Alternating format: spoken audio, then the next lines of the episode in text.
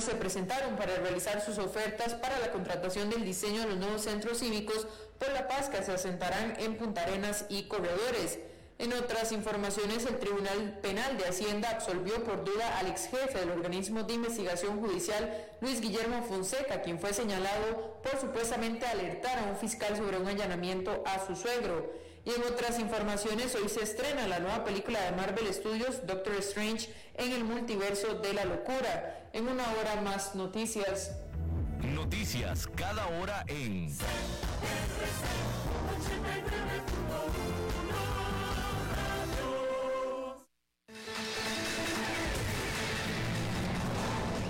Más noticias en nuestra web, crc891.com. Seguimos en Facebook, Instagram y Twitter como CRC891 Radio y en Telegram como Noticias CRC. Más noticias cada hora.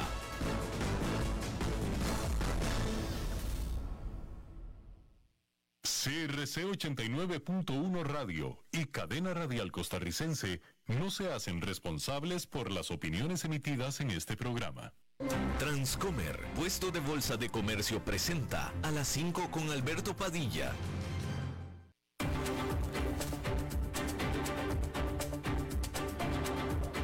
Inicia a las 5 con Alberto Padilla un programa diseñado con el objetivo de llevarte diariamente un tema de actualidad, acompañado siempre de reconocidos editorialistas, de lunes a viernes a las 5 de la tarde por CRC 89.1 Radio, a las 5 con Alberto Padilla.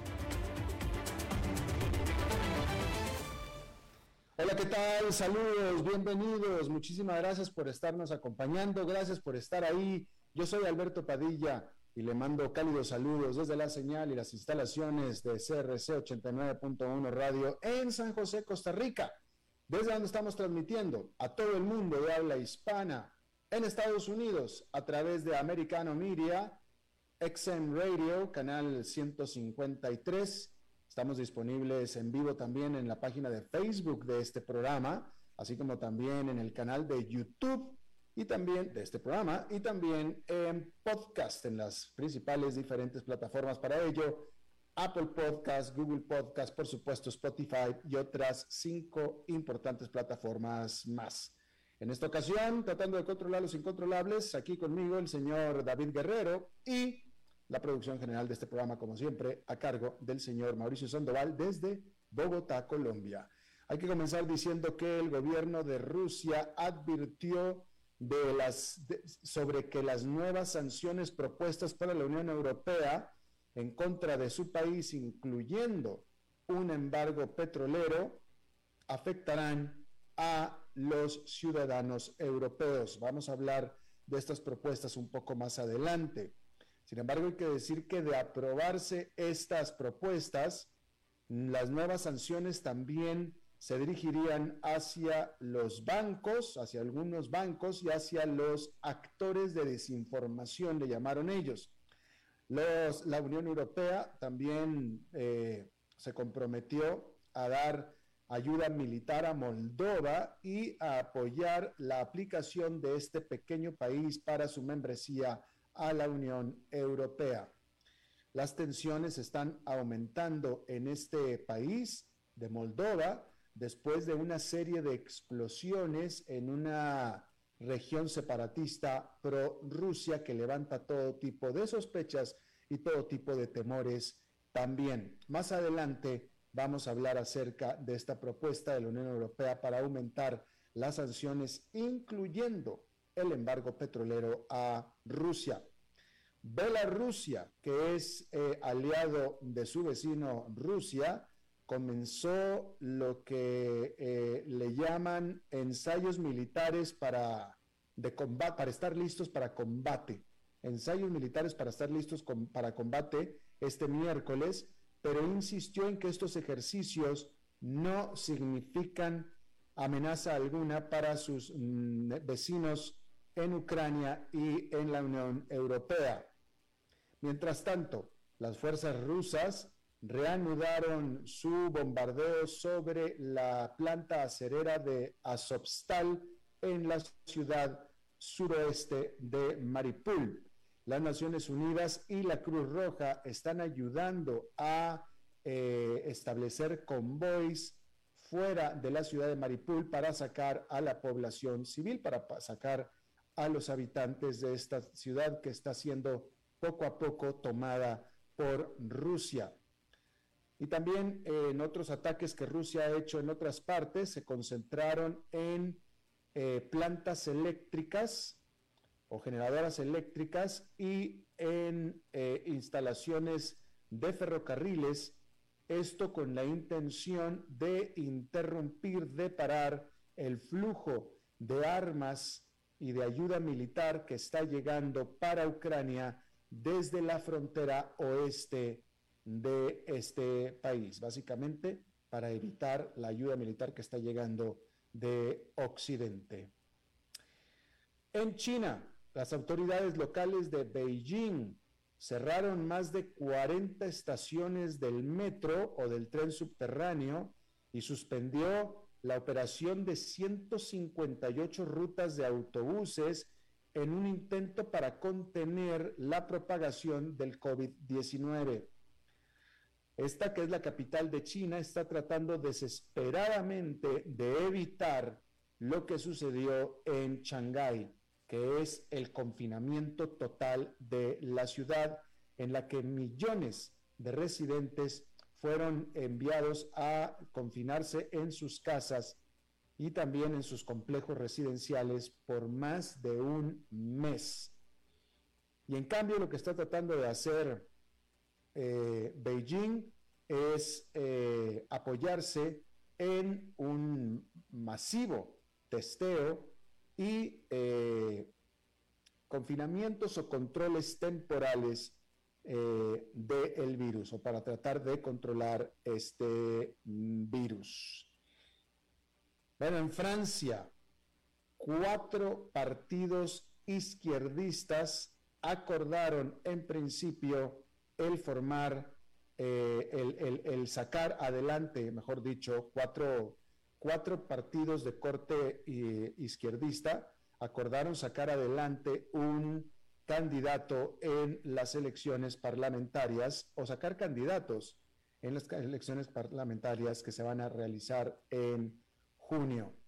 Y por supuesto que esto se trata, y la intención de esto es de evitar a toda costa que el recién reelecto presidente Emmanuel Macron pueda alcanzar una mayoría legislativa. Eh, obviamente, todos estos eh, partidos de izquierda apoyan a la principal opositora, que fue quien perdió las elecciones con Emmanuel Lecron Marie Le Pen. Eh, pero bueno, todo esto significa, por supuesto, que los siguientes cinco años de gobierno para Emmanuel Macron serán definitivamente muy difíciles si es que estos partidos de oposición que se están aliando, que de otra manera hubiera sido casi imposible, logran su cometido. Bien, bueno, definitivamente la noticia más importante económica del mundo en esta jornada es el hecho de que la Reserva Federal de Estados Unidos, que es el Banco Central, finalmente, finalmente se puso ya agresiva en su intento de combatir la inflación más alta en décadas, tal y como se daba por descontado desde hace ya semanas. La Reserva Federal aumentó la tasa de interés de los Estados Unidos, la tasa de interés referencial del banco, en un medio punto porcentual este miércoles, siendo la primera vez que lo hace en esta cantidad de por ciento, en un medio punto porcentual, desde el 2000. Y los inversionistas estaban adelantando que, o están, siguen adelantando que la Reserva Federal va a continuar haciendo aumentos eh, de la misma magnitud, al menos en junio y julio. Sin embargo, hay que decir que Jerome Powell, el presidente de la Reserva Federal, dijo en su comunicado después de la reunión de política monetaria y después de haber tomado la decisión de subir la tasa de medio punto porcentual, dijo Jerome Powell que él no ve la necesidad de subir de nuevo la tasa en medio punto porcentual. Confirmó lo que es un consenso, que las tasas de interés seguirán subiendo efectivamente por el resto del año, pero la inferencia, la sugerencia que él dio es que estos aumentos irán a ser de un cuarto de punto porcentual y no de medio punto porcentual.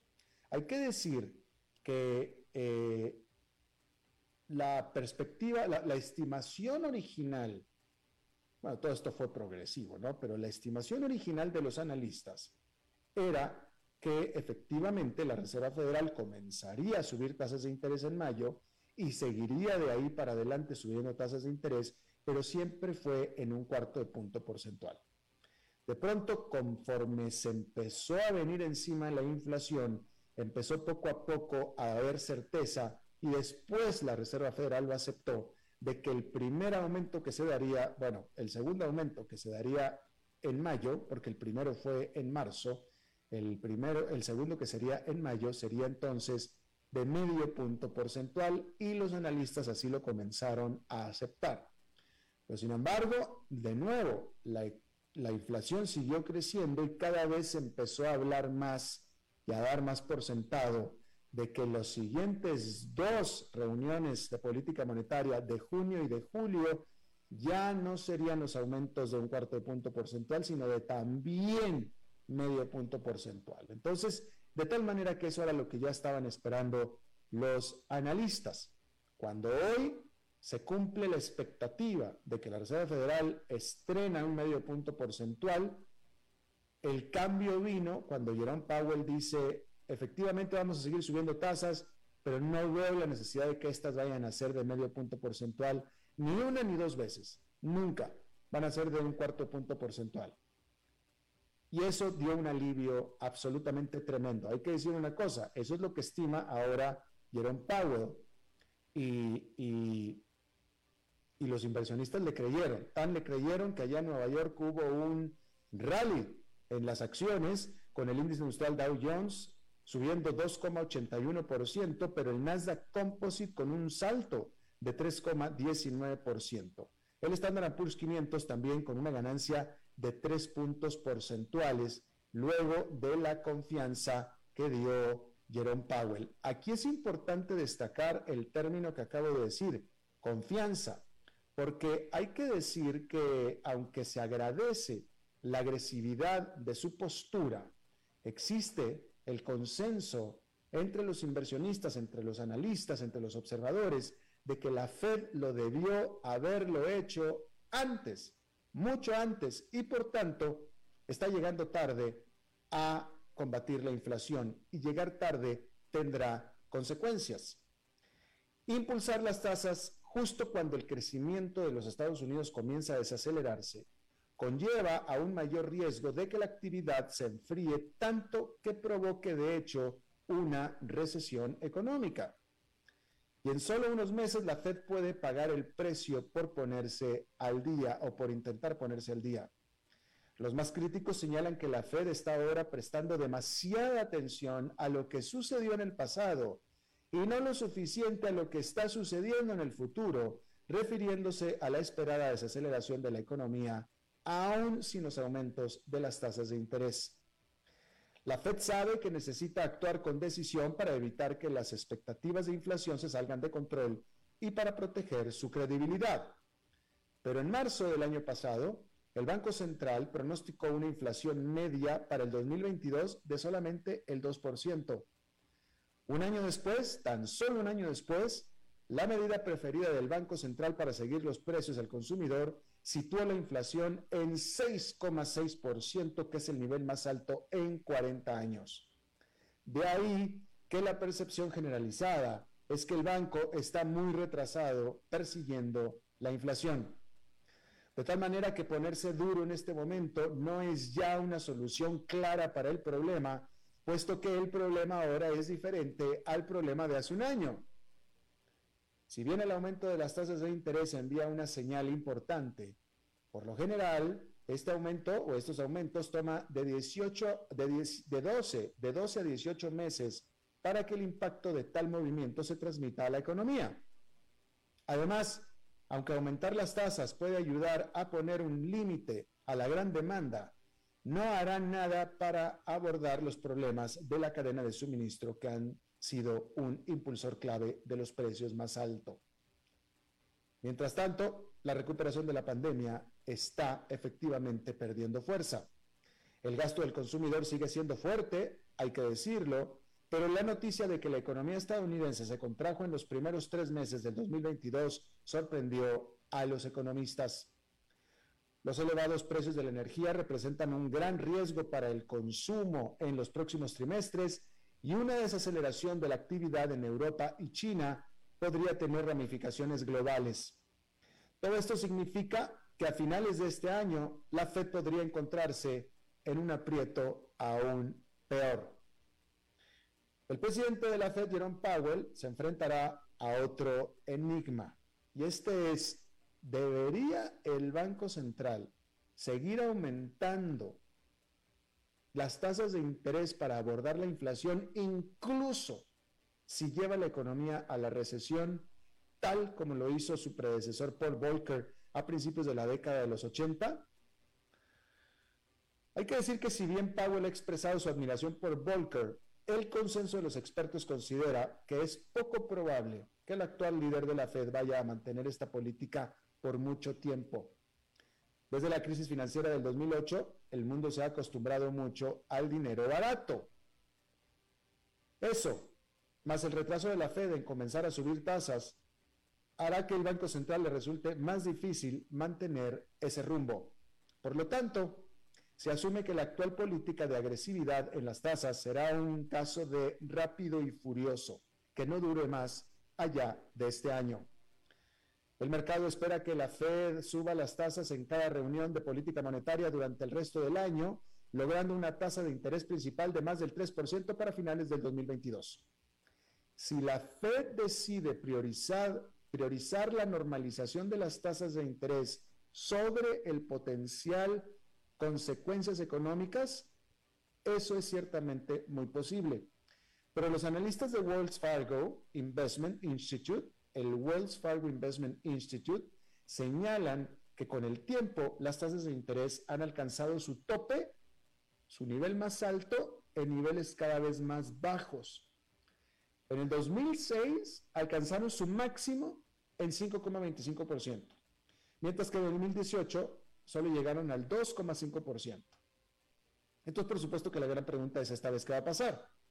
Y bueno, eso va a depender de cuánto tiempo crea la Fed que necesita para compensar el error que cometió en su cálculo sobre la inflación.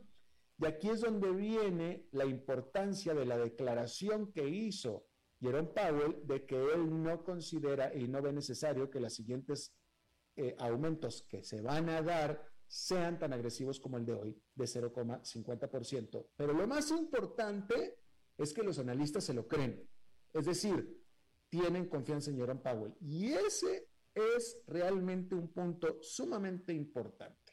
Y de ahí que vino el salto en Wall Street. Veremos qué sucede en junio y si no cambia de opinión, pero por lo pronto es muy revelador lo que sucedió a ese respecto. Bueno, y quedándonos en Estados Unidos, hay que decir que el déficit comercial de este país alcanzó un nuevo récord máximo en 109.8 o 109.8 eh, mil millones de dólares, 109 mil 800 millones de dólares, vamos a decirlo como es, 109 mil 800 millones de dólares durante marzo, que es un aumento de 20 mil millones del mes anterior, que era febrero, y esto por un eh, crecimiento en las importaciones al estarse aclarando, al estarse achicando eh, los cuellos de botella en los puertos marítimos, sobre todo de la costa oeste de los Estados Unidos. Las exportaciones también subieron por un 5,6% en febrero, superando por un 10,3% el salto que se dio en importaciones. Los próximos meses podrían ver perfectamente, sin embargo, que las importaciones caigan debido a que los confinamientos en China interrumpieron la producción en aquel país y Estados Unidos es el principal cliente de los productos chinos. Habrá que ver qué sucede en ese contexto. Bueno, este miércoles el rublo ruso saltó alrededor de un máximo de dos años frente al dólar y al euro, apoyado por los fuertes controles de capital y luego que la Unión Europea propusiera un nuevo paquete de sanciones económicas contra Rusia. La presidenta de la Comisión Europea, Ursula von der Leyen, propuso un embargo petrolero gradual a Rusia, además de sancionar a su principal banco y prohibir las señales de radio y televisión en toda Europa de los canales de radio y televisión rusos. Esto en un intento, por, supuesto, por profundizar el aislamiento de Moscú. El rublo llegó a cotizar en 69.53 por cada dólar y a 73.19 por euro, que es su nivel más alto desde el 2020. Las operaciones en los mercados financieros rusos se ven afectados por el impulso que los fuertes controles de capital le otorgan al rublo, mientras que las acciones se negocian con una prohibición de ventas en corto y los operadores extranjeros tienen prohibido de vender acciones en empresas rusas sin permiso. Los participantes del mercado cuestionan si acaso la tasa actual es sostenible a la luz de las restricciones, luego que el rublo se hundiera a un mínimo histórico a principios de marzo, cuando las naciones occidentales golpearon a Moscú con sanciones económicas sin precedentes sobre su sistema financiero. El viernes, el Banco Central de Rusia recortó su tasa de interés referencial en adicionales 300 puntos básicos, es decir, 3 puntos porcentuales al 14%, luego que las había aumentado hasta el 20% como respuesta inicial a las sanciones de Occidente. Las subió hasta el 20, ahora las ha bajado hasta el 14, cosa que es buena noticia para Rusia y los rusos, pero de todos modos un nivel de tasas de 14% es un nivel absolutamente alto. Y este martes, el Ministerio de Finanzas informó que había logrado pagar los intereses de los eurobonos en dólares que vencían el 4 de mayo, cuando originalmente había amenazado que el pago lo tendría que hacer y lo haría en rublos. Asimismo, este miércoles, las acciones del mayor prestamista de Rusia, que es el Sberbank, estaban cayendo más de un 3,4% después de que la Comisión Europea propusiera eliminarlo junto con los otros dos bancos o los otros bancos del Sistema Internacional de Transacciones y Mensajes, conocido como el SWIFT. Hay que decir que en este mismo eh, tema, profundizando un poco más, la Unión Europea propuso prohibir todas las importaciones de petróleo de Rusia y eliminar a este banco, el Sberbank, que es el más grande del país de la red de pagos internacionales SWIFT. La presidenta de la Comisión Europea, Ursula von, der Leyen, dijo el miércoles que las medidas formarían parte de una sexta ronda de sanciones contra Rusia por su invasión a Ucrania. Von der Leyen lo dijo, dijo textualmente, ahora proponemos una prohibición del petróleo ruso. Y esto lo dijo durante un discurso en el Parlamento Europeo. Seamos claros, dijo, no será fácil, pero simplemente tenemos que trabajar en ello.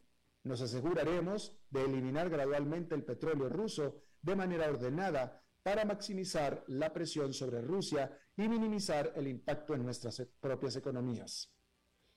Sberbank es el banco ruso intermediario para los ingresos petroleros del país y sacarlo de la red de SWIFT significaría que Rusia ya no podría recibir pagos por su petróleo.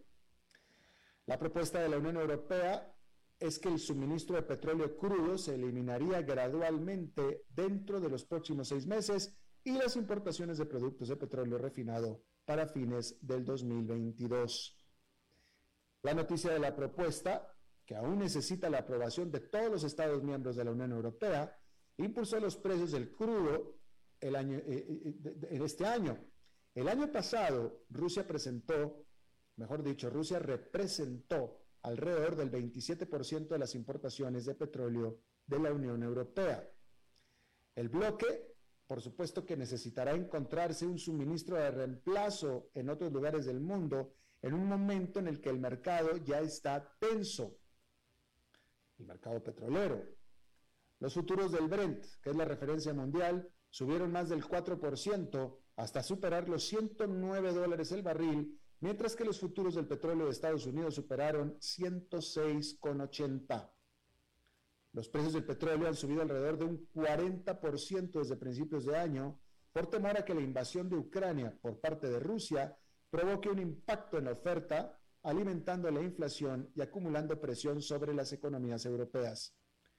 Los países de la Unión Europea ya acordaron eliminar gradualmente las importaciones de carbón ruso, pero al bloque le ha resultado mucho más difícil llegar a un consenso sobre las sanciones petroleras a pesar de semanas de conversaciones. Pero aún no es un trato hecho. Hungría ya reiteró recientemente su oposición al embargo petrolero y, según se informa, Eslovaquia busca una, exención y una aprobación de un bloque o mejor dicho, una aprobación de este bloque a un embargo petrolero necesita el consenso de todos los miembros de la Unión Europea. Si uno solo no quiere, no se puede establecer, no se puede entablar. Así es que por lo pronto, esto simplemente no va.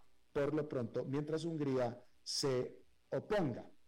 Hay que decir que, y por qué es la importancia de esto, ¿sí? Con todo y las sanciones, con todo y las sanciones que está teniendo eh, eh, o que impusieron Occidente a Rusia, la Unión Europea, desde que, desde que comenzó la invasión y desde que comenzaron las eh, sanciones, la Unión Europea le ha pagado a Rusia 49 mil millones de dólares en petróleo.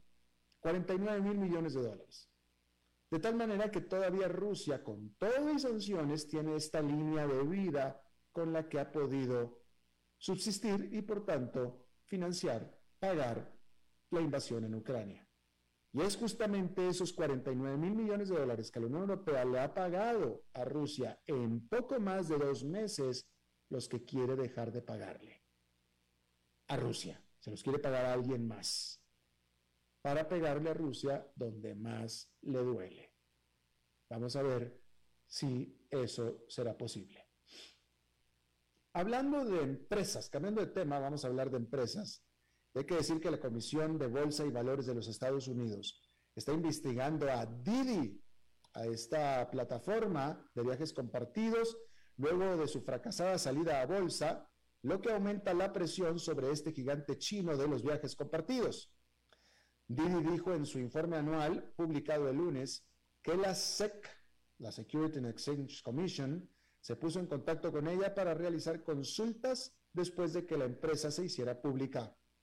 Didi dijo que estábamos cooperando con la investigación sujeto al estricto cumplimiento de las leyes y regulaciones aplicables de la República Popular China, cosa que es un problema porque la República Popular China no permite que sus empresas sean investigadas muy profundamente por autoridades de otro país.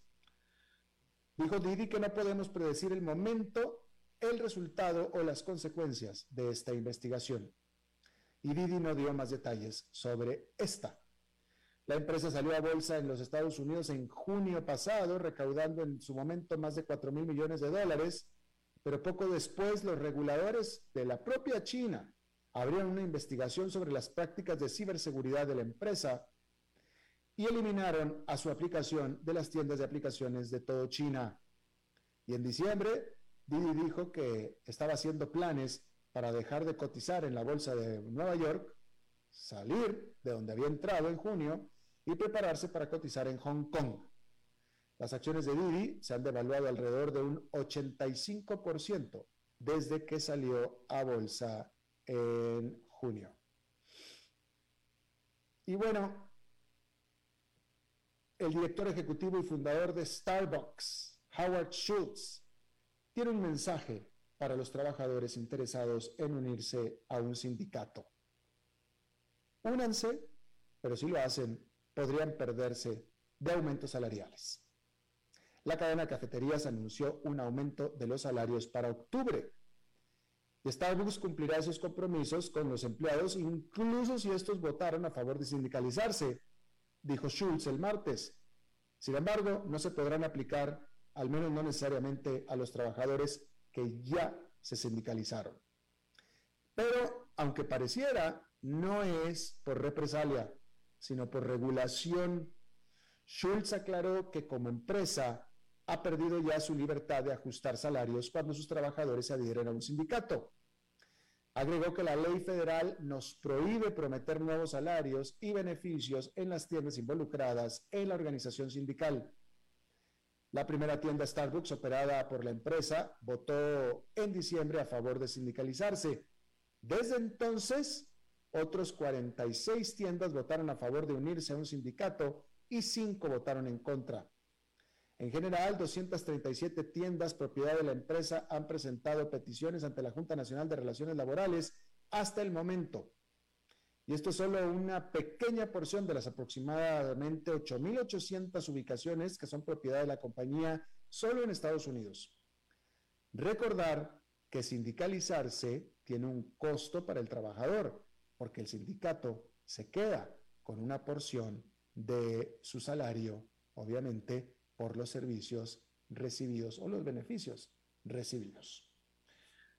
Vamos a hacer una pausa y regresamos con nuestra entrevista de hoy. A las 5 con Alberto Padilla, por CRC 89.1 Radio. El valor en la ética incluye no tener miedo de lo que se dice y a quién se le dice, sin importar las consecuencias o represalias que puedan sobrevenir. Entre los valores éticos más relevantes se pueden mencionar justicia, libertad, respeto, responsabilidad, integridad, lealtad, honestidad y equidad. Los valores éticos se adquieren durante el desarrollo individual de cada ser humano en el entorno familiar, social, escolar e inclusive a través de los medios de comunicación. Solo si lo público y lo privado caminamos en positivo y con valores, Costa Rica saldrá adelante. Un mensaje de la Cámara Nacional de Radiodifusión, Canara. ¿Sabía usted que Transcomer es el puesto de bolsa de comercio más grande de Costa Rica, con 19 años en el mercado y miles de clientes? Cuentan con asesores y corredores expertos que saben de lo que hablan y ofrecen productos de inversión seguros y modernos, hechos a la medida. Pero sobre todo, al invertir en Transcomer, usted invierte en la única bolsa vigilada por el Banco Central. Y en un mundo sobrecargado de información, usted debe de estar con los mejores. Transcomer, puesto de bolsa de comercio. Construyamos juntos su futuro. Somos expertos en eso. Desde los verdes bosques de nuestra montaña nos llega agua Cerros de la Riva, agua fresca de manantial que te permitirá vivir en equilibrio, proteger tu salud y la de tu familia, libre de sustancias químicas, envasada sin alterar su naturaleza a 2.000 metros de altura. Agua Cerros de la Riva, naturalmente neutral. Búscanos como cerrosdelarriba.gmail.com Llámanos al 8374 3229. Cerros de la Riva, Live Spring Water.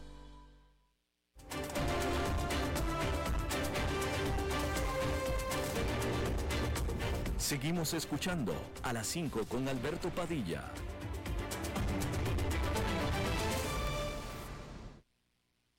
Muchas gracias por continuar con nosotros. La semana pasada, la CEPAL, la Comisión Económica para América Latina y el Caribe, dependiente, dependiente de las Naciones Unidas, presentó su actualización de estimado de crecimiento para América Latina y esta actualización fue una actualización a la baja.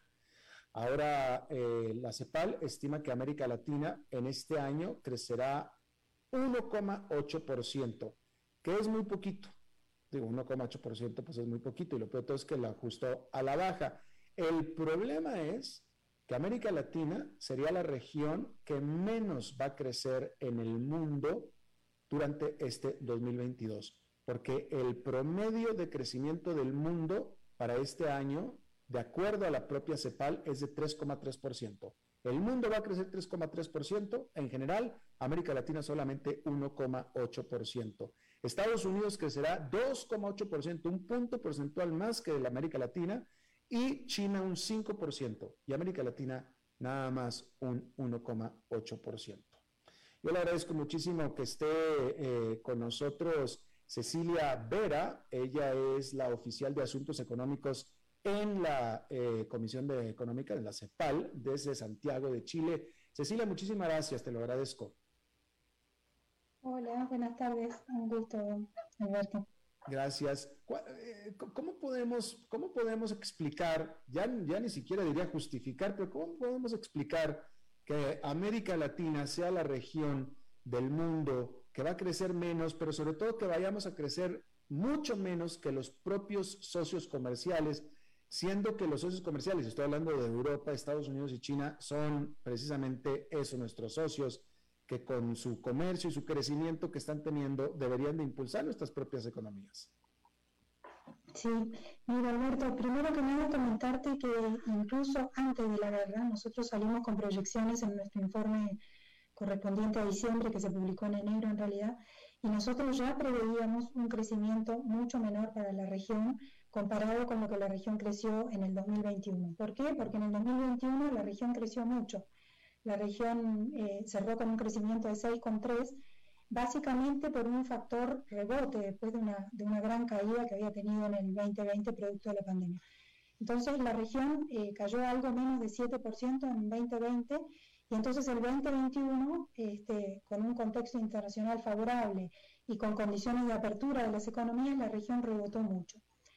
¿Qué significa esto? Que, bueno, dado que el rebote ya se había producido en 2021, la región ya esperábamos una desaceleración fuerte para el 2022. A esto ahora se sumó la guerra, entonces nosotros, como tú mencionabas, revisamos incluso a la baja el 2,1 que preveíamos y lo tenemos en un 1,8. ¿Por qué es esto? Bueno, porque hasta ahora, digo, incluso puede ser que haya más revisiones a la baja más adelante, dependiendo cómo continúe este escenario, ¿verdad? O sea, los riesgos son naturalmente a la baja, no al alza. ¿Por qué, ¿Por qué es esto? Bueno, eh, a la región le pega por diversos canales la guerra, y si bien hay algunos países que se favorecen este, en términos de, sus exportaciones, más que nada por el precio de las exportaciones de petróleo, concretamente los países petroleros, si tú te fijas a nivel de países, hay varios países petroleros cuya proyección mejora, este, pero en general para el promedio ponderado de la región el efecto es a la baja. Y eso es por el efecto de términos de intercambio, por un efecto financiero, que, uno podría prever que las presiones inflacionarias lleguen a los países desarrollados, como ya estamos viendo de hecho hoy, a acelerar su, su, su política monetaria contractiva antes de lo previsto y más fuerte de lo previsto. Entonces eso puede afectar los flujos de financiamiento hacia la región y eso obviamente aumenta los costos de financiamiento y no es bueno para la región. Después están las propias presiones inflacionarias regionales, que van a llevar a los bancos, ya han llevado a los bancos centrales de la propia región a aumentar las tasas y esperamos que las aumenten más aún, y eso naturalmente le juega en contra al consumo, a la inversión, a la actividad agregada. Este, después el canal comercial que tú mencionabas, los socios comerciales, si bien crecen mucho más que la región, crecen mucho menos que el año pasado. Entonces, eso naturalmente, el año pasado fue positivo para la región, un crecimiento fuerte de sus socios, este año mucho menos. Este, y, bueno, y desde el punto de vista fiscal también, la región está peor posicionada este año porque claramente el espacio fiscal de que dispone es cada vez menor por haber gastado y aumentado la deuda producto de la pandemia, ¿cierto? Entonces, como que todos los, los canales este año están jugando en contra y con la guerra aún más, podríamos decir. No sé si eso responde un poco tu, tu pregunta. Definitivamente un poco sí, y mucho también, pero la, parte que a mí más, como latinoamericano, me entristece y como observador me, me asombra es que efectivamente, y tú me lo podrás confirmar, de todo el mundo, la región que menos va a crecer este año, que viene encima de ser la región que más sufrió por la pandemia, es América Latina. Y mi pregunta es, ¿por qué?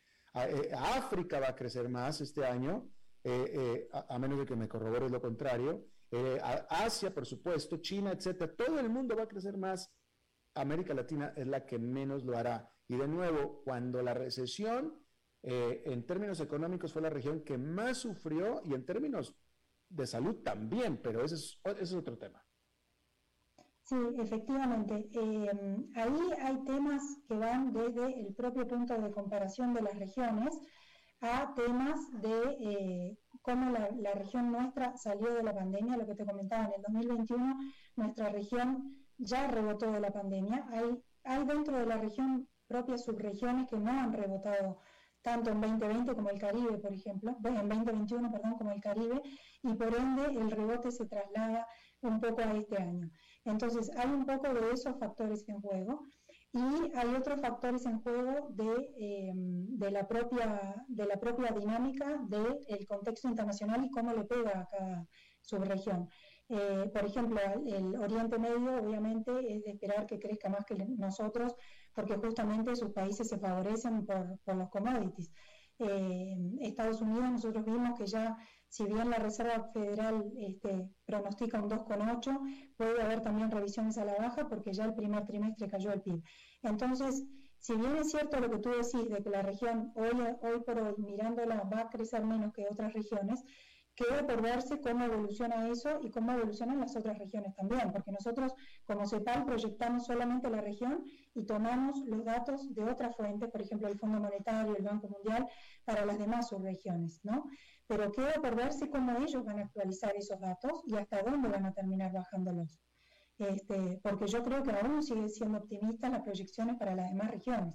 Probablemente no la de, la de Oriente Medio los países exportadores de, commodities, pero sí la de aquellos países que son dependientes de commodities. Claro, por supuesto. Cecilia, eh, ¿qué, eh, qué, qué, puede hacer América Latina eh, ahora para evitar ser en la próxima ocasión de nuevo la región que más sufra y que sufra tanto y para defenderse? Difícil la pregunta. Bueno, este, en particular, lo que nosotros como CEPAL, digamos, eh, le decimos a los gobiernos es que hay que tener mucho cuidado con eh, retirar los estímulos, tanto monetarios como fiscales, antes de tiempo, porque si bien este crecimiento parece magro, no deja de ser un crecimiento, y no es un crecimiento tan distinto al que la región tuvo en, en las últimas décadas.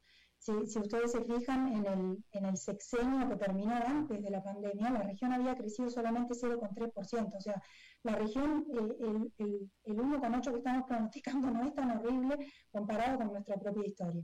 Entonces, eh, las recomendaciones que ya la CEPAL le viene dando a los países desde hace tiempo, no parten ahora, sino que parten desde antes de la pandemia y, básicamente eh, van desde, transformaciones de la estructura productiva, a menor dependencia de commodities, más, valor agregado, todas las, recomendaciones de, clásicas, digamos, que, muchos analistas le han dado a la región. Y ahora en particular en esta coyuntura, eh, con más fuerza aún, el tema de tener mucho cuidado con retirar los estímulos antes de tiempo. En lo monetario, bueno, si hay que subir la tasa de interés por la inflación, compensar con otros mecanismos de, temas este, monetario-cambiarios, digamos, que puedan reforzar el, tema de la disponibilidad de financiamiento, este, en el caso de, los países que tengan que subir la tasa porque es inevitable, que no se transforme en un obstáculo a que las empresas consigan financiamiento. Y en lo fiscal un poco lo mismo, si sube el costo de, de financiamiento, que eso no implique que los países hagan un ajuste drástico del del gasto fiscal en este momento, porque si no, a todas las cosas malas se nos va a sumar la política doméstica restrictiva, que no sería una, buena idea en este caso. Estamos con Cecilia Vera, oficial de Asuntos Económicos de la CEPAL. Cecilia, estabas hablando de los estímulos. Eh, eh, a mí en lo personal me sorprendió que mencionabas a los estímulos, eh, aunque, es más, te voy a decir, porque me declaro ignorante, yo no sabía que en América Latina se habían dado estímulos, cuando menos de una manera como para mencionarlos. Por ejemplo, México no dio estímulos, Brasil dio, Costa Rica dio, pero lo que me sorprende es que estos, que yo los desdeñaba, los despreciaba como demasiado pequeños, por lo visto tú nos estás corroborando que de todos nos ayudaban. Sí, muchísimo, muchísimo. La, la región implementó, muchos países de la región implementaron planes fiscales este, grandes en términos de, PIB y eso naturalmente llevó a un aumento de, la deuda que te puedo corroborar el número, pero la CEPAL hasta hace poco pronosticaba que iba a ser como de 10 puntos, o sea, una cantidad de aumento de deuda pública por aumento de gasto para financiar todo esto. Además de las cosas fiscales, del aumento de gasto fiscal, reducción de impuestos, no solo aumento de gasto, ¿no? Este, y de planes pro empleo y cantidad de medidas que tomaron los países. Este, además de esto, hubo en un par de países temas que, sin ser públicos se votaron en los congresos, por ejemplo, eh, el caso de Chile, que se votaron retiros de los fondos de pensiones de las cuentas individuales. El, Congreso votó que las personas podían retirar de esas cuentas y eso introdujo un estímulo monetario eh, tremendo a la economía chilena. Estamos hablando de, miles este, de, millones de dólares en, en, circulación en cada uno de los retiros, ¿verdad? Entonces eso naturalmente eh, pegó un empuje muy fuerte en la demanda agregada chilena en particular. Perú hizo un poco lo mismo, este, no tanto, no tanto en magnitud como Chile, pero hizo la misma idea de sacar de las cuentas individuales. Entonces, eso sin ser una política de estímulo fiscal, fue una política de, demanda agregada fuertísima que terminó haciendo que en el caso de Chile la economía creciera como 12%, 11, 11 y largo por ciento. Así es. Cecilia Vera, oficial de Asuntos Económicos de la Comisión Económica para América Latina y el Caribe desde Santiago de Chile. Te agradezco muchísimo que hayas charlado con nosotros esta tarde. Un gusto, Alberto. Gracias. Vamos a, una, vamos a hacer una pausa y regresamos con más. A las 5 con Alberto Padilla por CRC 89.1 Radio. El valor en la ética incluye no tener miedo de lo que se dice y a quién se le dice, sin importar las consecuencias o represalias que puedan sobrevenir. Entre los valores éticos más relevantes se pueden mencionar justicia, libertad, respeto, responsabilidad, integridad, lealtad, honestidad y equidad. Los valores éticos se adquieren durante el desarrollo individual de cada ser humano en el entorno familiar, social, escolar e inclusive a través de los medios de comunicación. Solo si lo público y lo privado caminamos en positivo y con valores, Costa Rica saldrá adelante. Un mensaje de la Cámara Nacional de Radiodifusión, Canara. ¿Sabía usted que Transcomer es el puesto de bolsa de comercio más grande de Costa Rica, con 19 años en el mercado y miles de clientes? Cuentan con asesores y corredores expertos que saben de lo que hablan y ofrecen productos de inversión seguros y modernos, hechos a la medida. Pero sobre todo, al invertir en Transcomer, usted invierte en la única bolsa vigilada por el Banco Central. Y en un mundo sobrecargado de información, usted debe de estar con los mejores. Transcomer, puesto de bolsa de comercio. Construyamos juntos su futuro. Somos expertos en eso. Desde los verdes bosques de nuestra montaña nos llega Agua Cerros de la Riva, agua fresca de manantial que te permitirá vivir en equilibrio, proteger tu salud y la de tu familia, libre de sustancias químicas, envasada sin alterar su naturaleza a 2.000 metros de altura. Agua Cerros de la Riva, naturalmente neutral. Búscanos como cerrosdelarriba.gmail.com Llámanos al 8374 3229. Cerros de la Riva, Live Spring Water.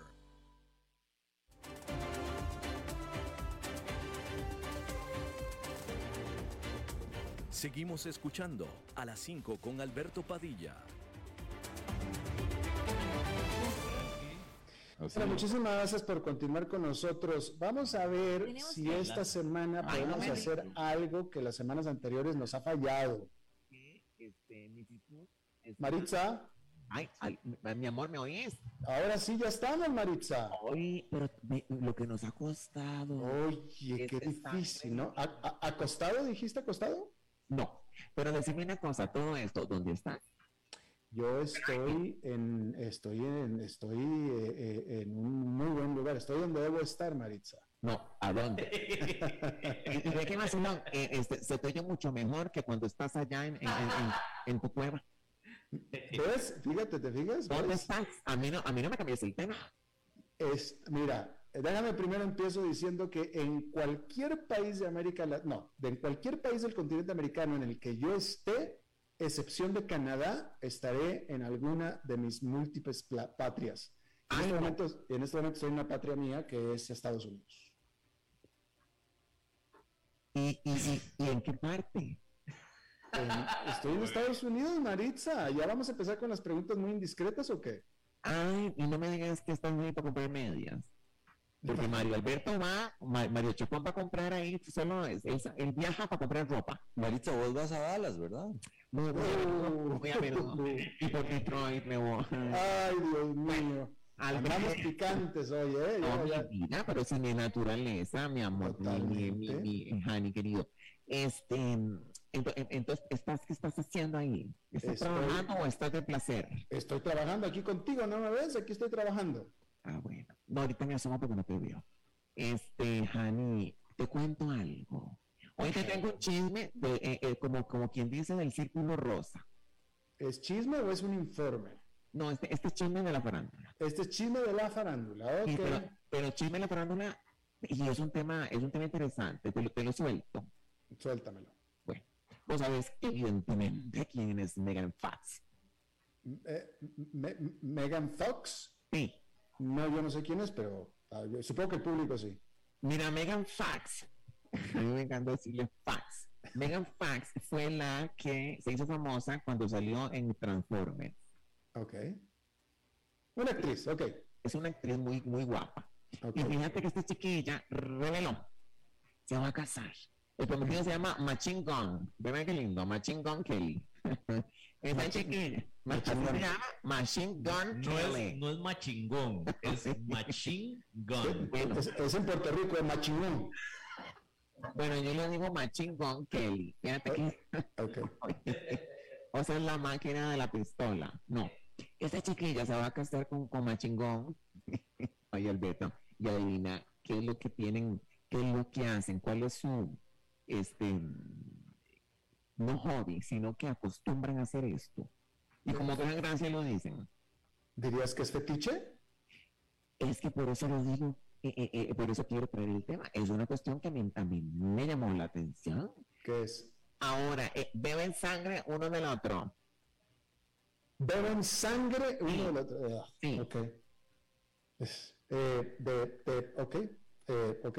Mm. ¿Verdad que está raro? Pues, digamos, raro es, raro es, es raro, raro es, rarísimo. Digamos, este, a vos te gusta que te chupen las axilas, a ellos les gusta chupar sangre.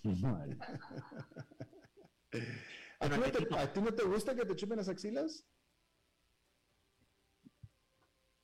¿Ah? Ay, Alberto, hay que preguntar, hay que preguntar, Alberta, Alberta. En fin, pero volvamos al tema de la sangre. A mí me parece claro que es súper raro, rarísimo. te voy a decir, ¿qué es esto? ¿Vos en algún momento has chupado sangre? No, no ajena, no, ajena no.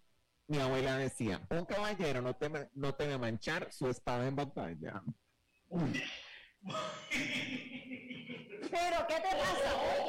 Bueno, eso decía mi abuela. Bueno. Si está el palo, está la astilla. abuela decía eso, abuela decía eso. Oye, bueno. después, en, otra ocasión te, en otra ocasión hablamos de lo que significa echarse un vampiro, ¿ok? No, mi amor, si yo soy ya, ya, ya, el vampirín. El, ¿cómo, era la canción de El vampiro? ¿Cómo era? Este, la, la, la canción del vampiro. No sé, pero bueno, volvamos a lo de... Bueno, fíjate que, claro, la entrevistaron ella dijo, no, no eh, lo que hacemos es que nos pinchamos un dedo.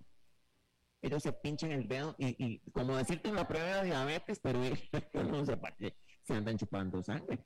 Entonces, este, pero a mí me parece, Alberto, que esto puede ser peligroso, puede ser dangerous.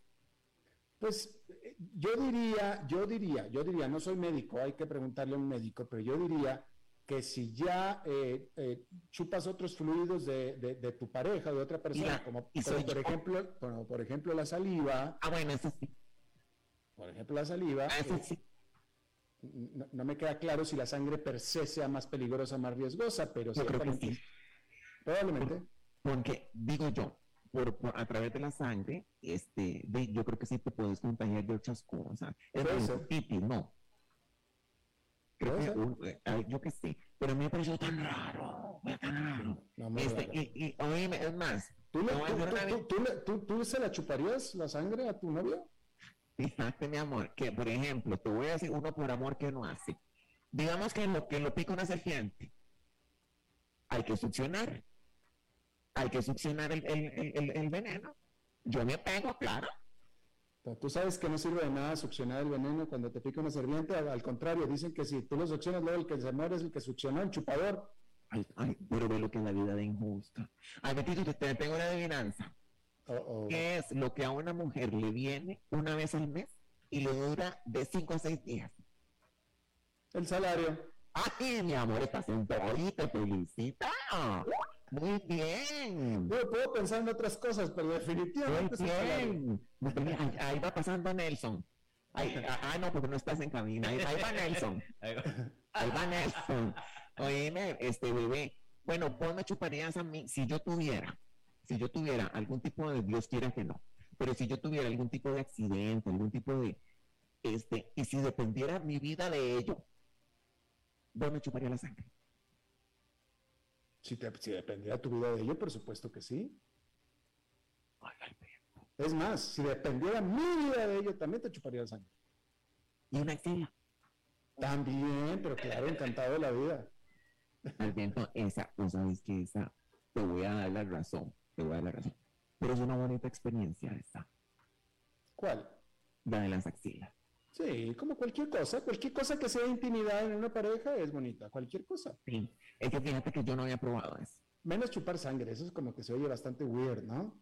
Sí, sí, sí, sí, sí, ya, sí, yo creo que eso... Vaya, vaya, vaya, ahora, ahora, si, si, si es una gotita, si estamos hablando de una gotita y Pero estás ¿para qué quieres una pareja, gota? Yo sí lo haría, sí lo haría. O sea, si estoy enamorado y todo y me ponen el dedito así, ay, bueno, pues sí, sí lo haría, ¿no? Ay, el dedito, ay, que yo siempre te Oye, me, me- me recordé a, a Cristian Castro, ¿verdad? Ay, ay, dice, Cristian decía que le gusta. Y el dedito. Ay, el dedito, Cristian. Alberto, vos sabés que yo siempre te imaginaba a vos. Yo me Siempre. refería a chupar la sangre del dedito, ¿ok? Pero bueno, y- si no es así, ¿qué importa? Sos libre. Este, eh, vos sabés que yo siempre te he imaginado, siempre, en un traje de látex negro. ¿En qué? En un traje de látex negro. A mí. Sí, sí, Pues, siempre. Sí, kinky. siempre. Yo siempre, siempre te he imaginado así. Y, y, y te acabo de imaginar en esos pantalones que son untados, o sea, aquel látex que se te se marcan las diferencias sociales. Y chupando eh, este sangre, imagínate. Dios mío, Dios mío. Bueno, pues este. Oh, no, ok. ¿Cuándo mi amor? ¿Cuándo regresas? Eh, dentro de una- de algunas semanas me vas a ver por ahí. Pero mi vida, este, que es que tienes un nuevo amor allá. No, no, no, no. Andas en, en turismo sexual, decir la verdad. Que no. turismo sexual. Bueno, espero, espero que pueda ser turismo sexual, pero no, no, no. Tú, tú ¡Alberto! sabes que, tú sabes que mis hijos viven en Estados Unidos. Ay, sí es cierto, mis chiquitos que están tan grandes. Estoy visitándolos, exactamente. Alberto, con todo el respeto, pero yo podría ser la madre de esos hijos. Pues tú y yo sabemos que no podrías porque no, porque no, pero esperemos que digo yo, digo yo, yo podría. Ah, pues ojalá, ojalá, Podría. ¿no? Yo, Ojalá. claro, me encantaría. Bueno, oja- ojalá y algún día. Sabes que una mamá, este, una mamá de amor, ¿verdad? Y eso a mí me sobra. Sí, sí, sí, sí, sí, sí. Este, sí, este, pues sí. Lástima, digo, bueno, lástima que no eres cubana y que, y que, y que, y que tienes madre. ¿Por qué? Porque si fueras cubana y no tuvieras madre, yo te daba una mamá. Mi Bueno, amor, ya, ya me voy, ya, ya, ya. ya. por, eso- por eso es que yo te amo, mi amor. Ay, para el otro. Bye, gracias.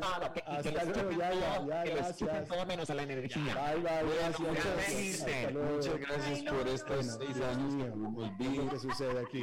Bueno, eso es todo lo que tenemos por esta emisión. Muchísimas gracias por habernos acompañado. Gracias a todos los que nos escucharon. no. Nosotros nos reencontramos en 23 Maritza, 23 horas. Que la pasen muy Me bien. dice, no, ¿y quién es Fiorello yo? No, son iguales. No, a ver, sí, a ver.